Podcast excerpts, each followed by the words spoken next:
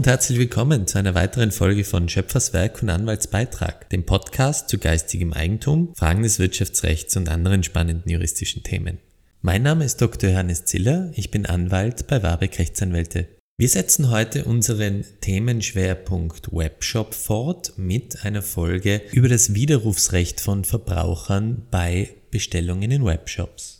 Im Regelfall ist es nämlich so, dass man als Verbraucher Bestellungen im Internet binnen einer Frist von 14 Tagen ohne Nennung von konkreten Gründen widerrufen kann und die Ware dann einfach zurückschickt und sein Geld zurückerhält. Wo dieses Widerrufsrecht herkommt, wie es inhaltlich konkret ausgestaltet ist und wann es dazu auch Ausnahmen gibt, werden wir in der heutigen Folge behandeln. Wir schildern dieses Thema wie gewohnt aus Sicht unserer unternehmerisch tätigen Mandanten. Es ist aber sicher auch für Verbraucher das eine oder andere Interessante dabei. Das Widerrufsrecht für Verbraucher ist keine rein österreichische Lösung, sondern basiert auf der europäischen Verbraucherrechte-Richtlinie. Sinn und Zweck dieser Richtlinie war es, eine gewisse Harmonisierung von Verbraucherrechten innerhalb der Europäischen Union herbeizuführen. Sie finden also dieses Widerrufsrecht so oder ganz ähnlich. Eine Richtlinie gibt den einzelnen Staaten ja immer einen gewissen Spielraum bei der Umsetzung in allen Staaten der Europäischen Union. Dieses Widerrufsrecht, also ein Recht, es sich nochmal binnen 14 Tagen anders zu überlegen, soll immer dann gelten, wenn ein Geschäft im Fernabsatz oder außerhalb von Geschäftsräumen abgeschlossen wurde. Fernabsatz bedeutet dabei, dass der Vertrag ausschließlich über Fernkommunikationsmittel zustande kommt, also zum Beispiel über das Internet oder per Telefon, und man seinen Vertragspartner nie körperlich getroffen hat. Dasselbe soll außerdem gelten, wenn man den Vertrag außerhalb von Geschäftsräumen abgeschlossen hat, also beispielsweise auf der Straße angesprochen wird und dann einen Vertrag abschließt. Da stecken grundsätzlich einmal zwei Überlegungen dahinter. Einerseits hat man, wenn man jetzt wirklich nur über Fernkommunikationsmittel den Vertrag abschließt, ja nicht die Möglichkeit, das Produkt oder die Dienstleistung mal unter die Lupe zu nehmen und genauer zu prüfen. Andererseits bei den außerhalb der Geschäftsräumen abgeschlossenen Geschäfte geht es vor allem um einen psychologischen Effekt. Man geht davon aus, dass man in solchen Situationen nicht so vorbereitet auf Vertragsverhandlungen ist und vielleicht überrumpelt wird. Und da soll man auch noch einmal die Möglichkeit haben, so einen Vertrag wieder zu widerrufen. Das Widerrufsrecht kommt nicht zur Anwendung, wenn ich mich zunächst in ein Geschäftslokal begebe und dann erst später per E-Mail oder per Telefon den verhandelten Vertrag annehme. Da ist es nämlich dann so, dass der Vertrag nicht ausschließlich über Fernkommunikation zustande gekommen ist.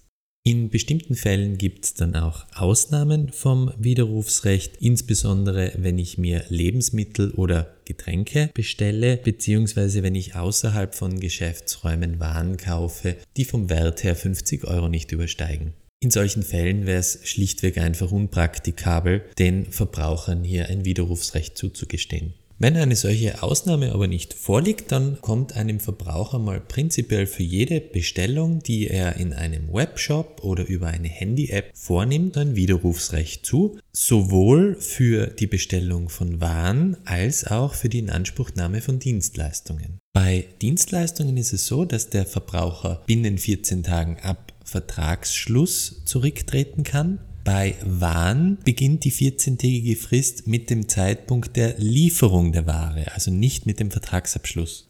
Der Verbraucher muss keinerlei Grund für den Widerruf anführen, er hat jedenfalls das Recht, dieses in Anspruch zu nehmen.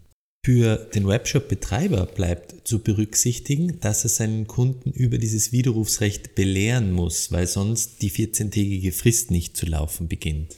Die 14-tägige Widerrufsfrist beginnt dann erst mit der Nachholung dieser Informationspflicht zu laufen. Wenn ich die Belehrung gar nicht nachhole, kann der Verbraucher bis zu zwölf Monate später immer noch vom Vertrag zurücktreten. Das ist für Unternehmer natürlich eine sehr unangenehme Situation, wenn jemand nach einem Jahr noch den Vertrag widerrufen kann und man ihm sein Geld zurückgeben muss. Neben dieser Verlängerung der Widerrufsfrist drohen dann zusätzlich auch noch Verwaltungsstrafen von bis zu 1450 Euro, wenn man seine Kunden nicht über das Widerrufsrecht belehrt. Dementsprechend ist da ganz konsequent auf eine Belehrung über dieses Widerrufsrecht zu achten.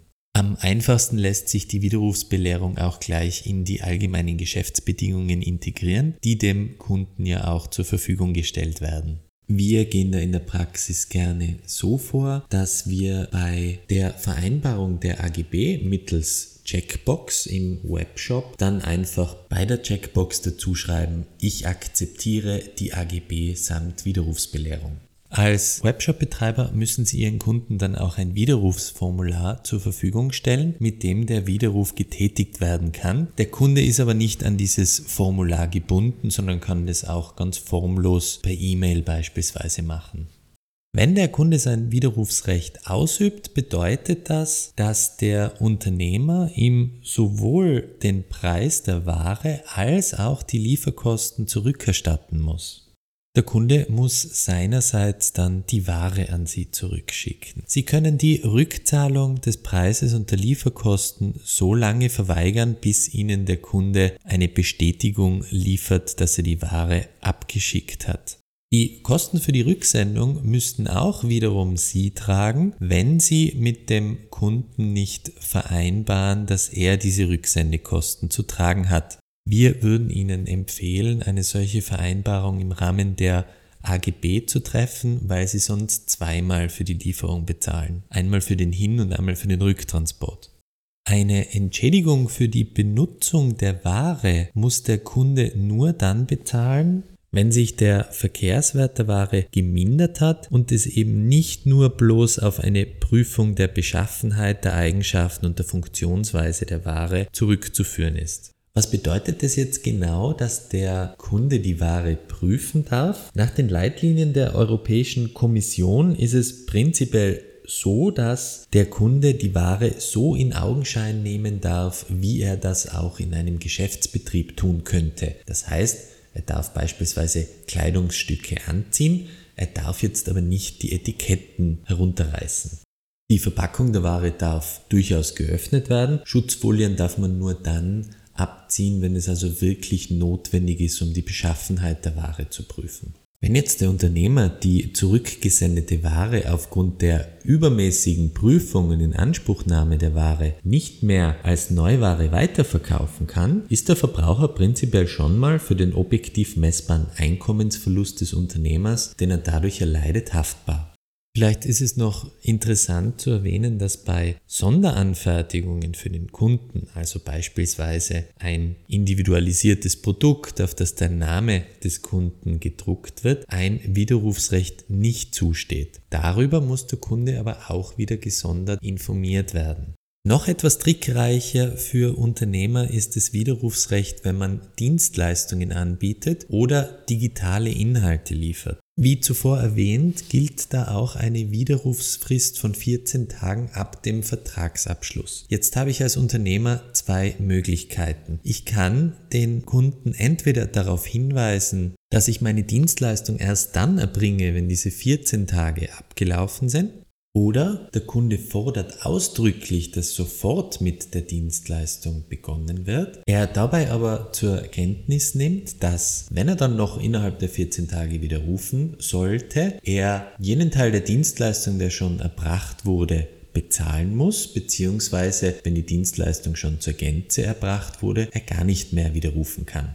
In der Praxis könnte man das auch wieder mit einer Checkbox für den Kunden lösen, in der er sinngemäß ankreuzen kann, ja, ich möchte, dass noch vor Ablauf der Widerrufsfrist mit der Dienstleistung begonnen wird. Ich nehme aber zur Kenntnis, dass ich jenen Teil der Dienstleistung, der bis zu einem allfälligen Widerruf erfolgt ist, auch bezahlen muss. Wenn ich nicht in diesem Sinne zur sofortigen Dienstleistung auffordere, wird sie erst nach Ablauf der 14-tägigen Widerrufsfrist erbracht. Wenn ich als Dienstleister auf dieses ausdrückliche Verlangen nicht bestehe und innerhalb der 14 Tage meine Dienstleistung erbringe, so könnte der Kunde einfach zurücktreten und dann die Zahlung für die Dienstleistung verweigern. Dasselbe könnte Ihnen passieren, wenn Sie digitale Inhalte zum Download anbieten und sie dem Kunden zur Verfügung stellen, ohne dass der wiederum erklärt hat, dass er unter Kenntnisnahme der vorher geschilderten Rechtsfolgen auf sofortige Dienstleistungserbringung besteht. Auch hier hat die Konsequenz, dass der Kunde den Download erhält, theoretisch den Vertrag widerrufen kann